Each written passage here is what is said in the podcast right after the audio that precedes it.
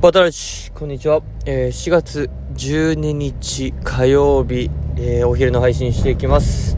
えー、サンパウロ森京ハージオです、え今回のテーマは腰を痛めたというテーマでお送りしていきます、まあ、最近の日々はそんなにまだ忙しくなくてですね学園の、え女子野球部の指導に行っている感じで、まあ、逆に土日関係なく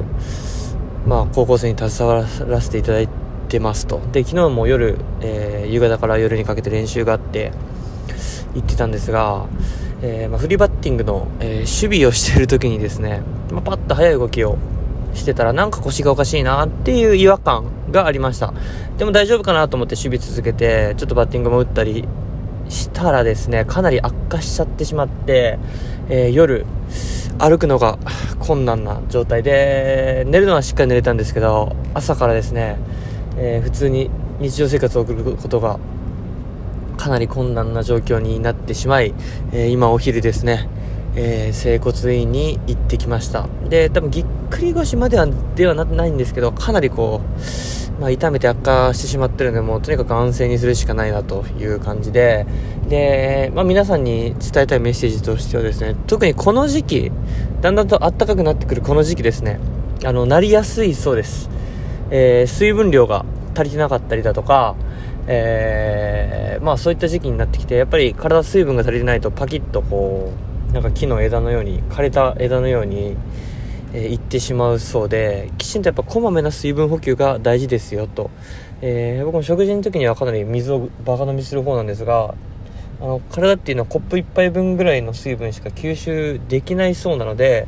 まあ、一気にたくさん飲むという水分補給ではなくやっぱこまめな水分補給っていうのが、えー、大事になってくるというご助言をいただきましたので、まあ、こちらのラジオで、えー、皆さんにご共有しておきます、まあ、そんな感じで、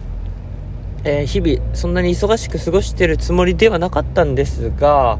まあ、3月末から、えー、怒涛の五島での日々を終えて岡山に戻ってきてまたすぐにその高校の野球の指導に行ったりっていう中で、まあ、実動時間はかなり短くなって余裕は感じてたんですがなんだかんだこう負担というかですね心身ともにかかったかかっていたのかななんてことを、えー、この腰を痛めたことをきっかけにですね思いました。あのこれは神様からのまあ、お告げとしてですね受け取ってますんで大体こういうことが体調不良とか怪我とかっていうのはもうそういう風に捉えるようにしますんで、まあ、しっかりと家でゆっくりと安静に、えー、過ごそうと思います、まあ、その中でも本読んだりとかなんか、ね、できるんで横になってできることを、えー、今日はこの後、はい、してゆっくりと過ごそうと思います。皆さんもお体には、えー、お気をつけて新年のお過ごしください。ムイトオブリガードチャウチャウ。